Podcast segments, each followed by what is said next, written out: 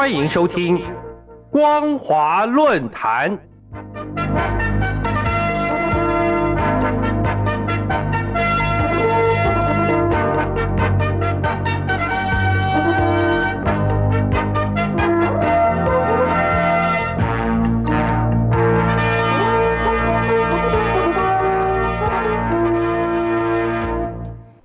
各位听众朋友，大家好，欢迎收听今天的光华论坛，我是兰玲。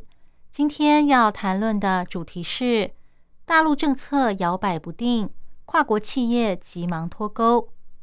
八月二十四号，中国社会科学院旗下的中国历史研究院课题组发表了一篇文章，主题是明清时期闭关锁国问题探讨分析，因为牵涉到历史。还美化、合理化闭关锁国的做法，被认为在影射目前的疫情清零政策以及全球经济脱钩、供应链断裂等议题，在网络上引发热烈讨论。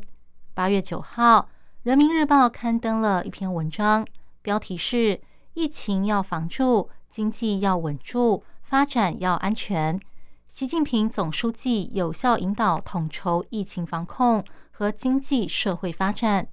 由于时间点刚好在北戴河会议之后，因此成为观察目前中国大陆发展路线的重要指标。这篇文章还多次提到，要提高产业链、供应链的稳定性和国际竞争力，在国际竞争合作中拥有新优势等敏感议题。值得注意的是，对于中国大陆与全球经济脱钩。供应链断裂的说法是不是真的？或者正好相反，全球贸易和投资仍然源源不绝地流入中国大陆呢？还有，中共是否能够牵制印太经济框架安全合作，甚至让欧美国家在对中国大陆经济脱钩的这件事情上产生利益矛盾或立场分歧？后续发展引发外界高度关注。近年来，随着中共加强军事力量、扩大地缘政治影响力，当时的美国总统川普和对大陆的鹰派幕僚就担心，美国和世界依赖中国大陆经济，会让他们在战略上处于弱势，因此提倡与中国大陆脱钩。但在经济高度全球化的情况下，很少有国家能够与美国或中国断绝往来。不过，还是有人在提倡或尝试这种可能性。这些人认为，世界已经变得过度依赖中国大陆，因此有必要与中国脱钩。为了摆脱中共的影响力，当时的川普政府希望透过提高关税，促使在中国的生产线转移到别的地方，并对高科技产业往来保持高度警戒。如今，赞成与中国脱钩的人。不但主张把中国大陆制造的工业零组件排除在高科技和军事用品方面，限制中国对美国的投资，对中国商品加征关税，甚至限制对中国人民发放签证。虽然美国还没有提出明确的脱钩政策，但事实上，中共也已经在为中国和美国不再需要对方的时代做准备。例如，中共制定了“中国制造二零二五”计划，希望在目前由西方主导的先进制造业领域实现自给自足的目标，拥有全球竞争力。因此，中国与德国的贸易投资动向备受外界关注。中共也在努力发展本土高科技产业，希望不再依赖美国制造的工业零组件和技术。由此看来，全球经济脱钩似乎不远了，但中共在面临脱钩与疫情冲击全球供应链的情况下，全球的贸易和投资却出现了相反的趋势，不断的投入中国大陆市场。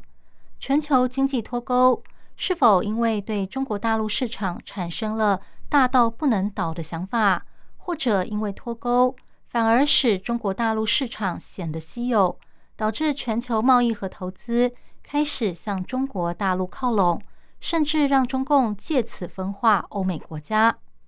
中国大陆经济在房地产低迷、严重能源短缺以及疫情清零政策冲击全球供应链的三重打击下，仍没有与全球经济脱钩。全球的贸易、投资、外国企业和基金依然热衷到中国市场投资，即使中国的经济可能正在转向以内需为主，仍没有证据表明中国有去全球化的迹象。或者外国公司正在全面撤出中国。根据上海美国商会二零二一年九月发表的报告，在一百二十五名受访者中，百分之七十二表示，未来三年并没有打算将任何生产线迁出中国大陆。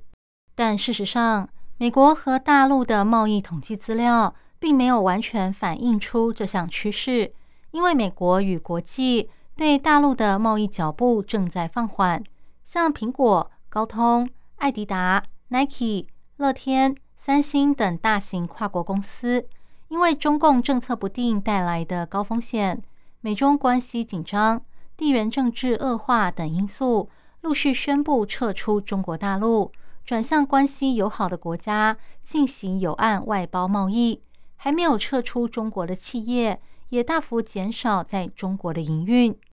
德国经济研究院八月八号发表了一篇文章，主题是地缘政治挑战以及对德国经济模式的影响。文中指出，如果西方国家与中国大陆互相脱钩，中国大陆的国内生产毛额将会下降百分之二点二七，远高于西方国家的损失，成为最大的输家。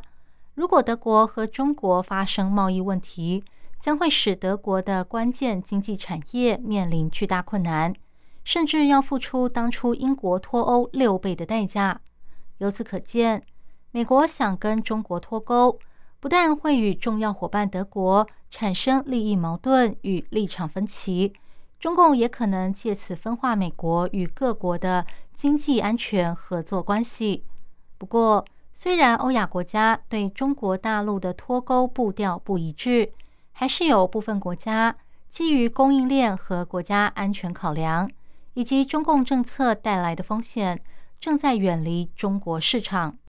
现任美国总统拜登延续川普时代对中共的强硬路线。美国社会普遍认为，无论是基于经济还是国家安全，美国必须减少。对中国大陆产品和供应链的依赖，以便和中国大陆脱钩，这个理念在美国国会获得两党普遍支持，但却没有在工商界和经济学者中获得一致支持。因为要和中国在经济上脱钩是一项非常艰巨的任务。如果想要成功，不但必须重新整合美国与全球化经济，还要确保中国大陆的贸易伙伴。和投资中国的国家愿意合作。整体来看，美中能否顺利脱钩，在二十大之后，中共的政策是否还会像现在这样充满不确定性，将会成为观察中国大陆是否去全球化的关键。以上是今天的光华论坛，今天分享的主题是大陆政策摇摆不定，跨国企业急忙脱钩。我是兰陵。感谢您的收听，我们下次再会。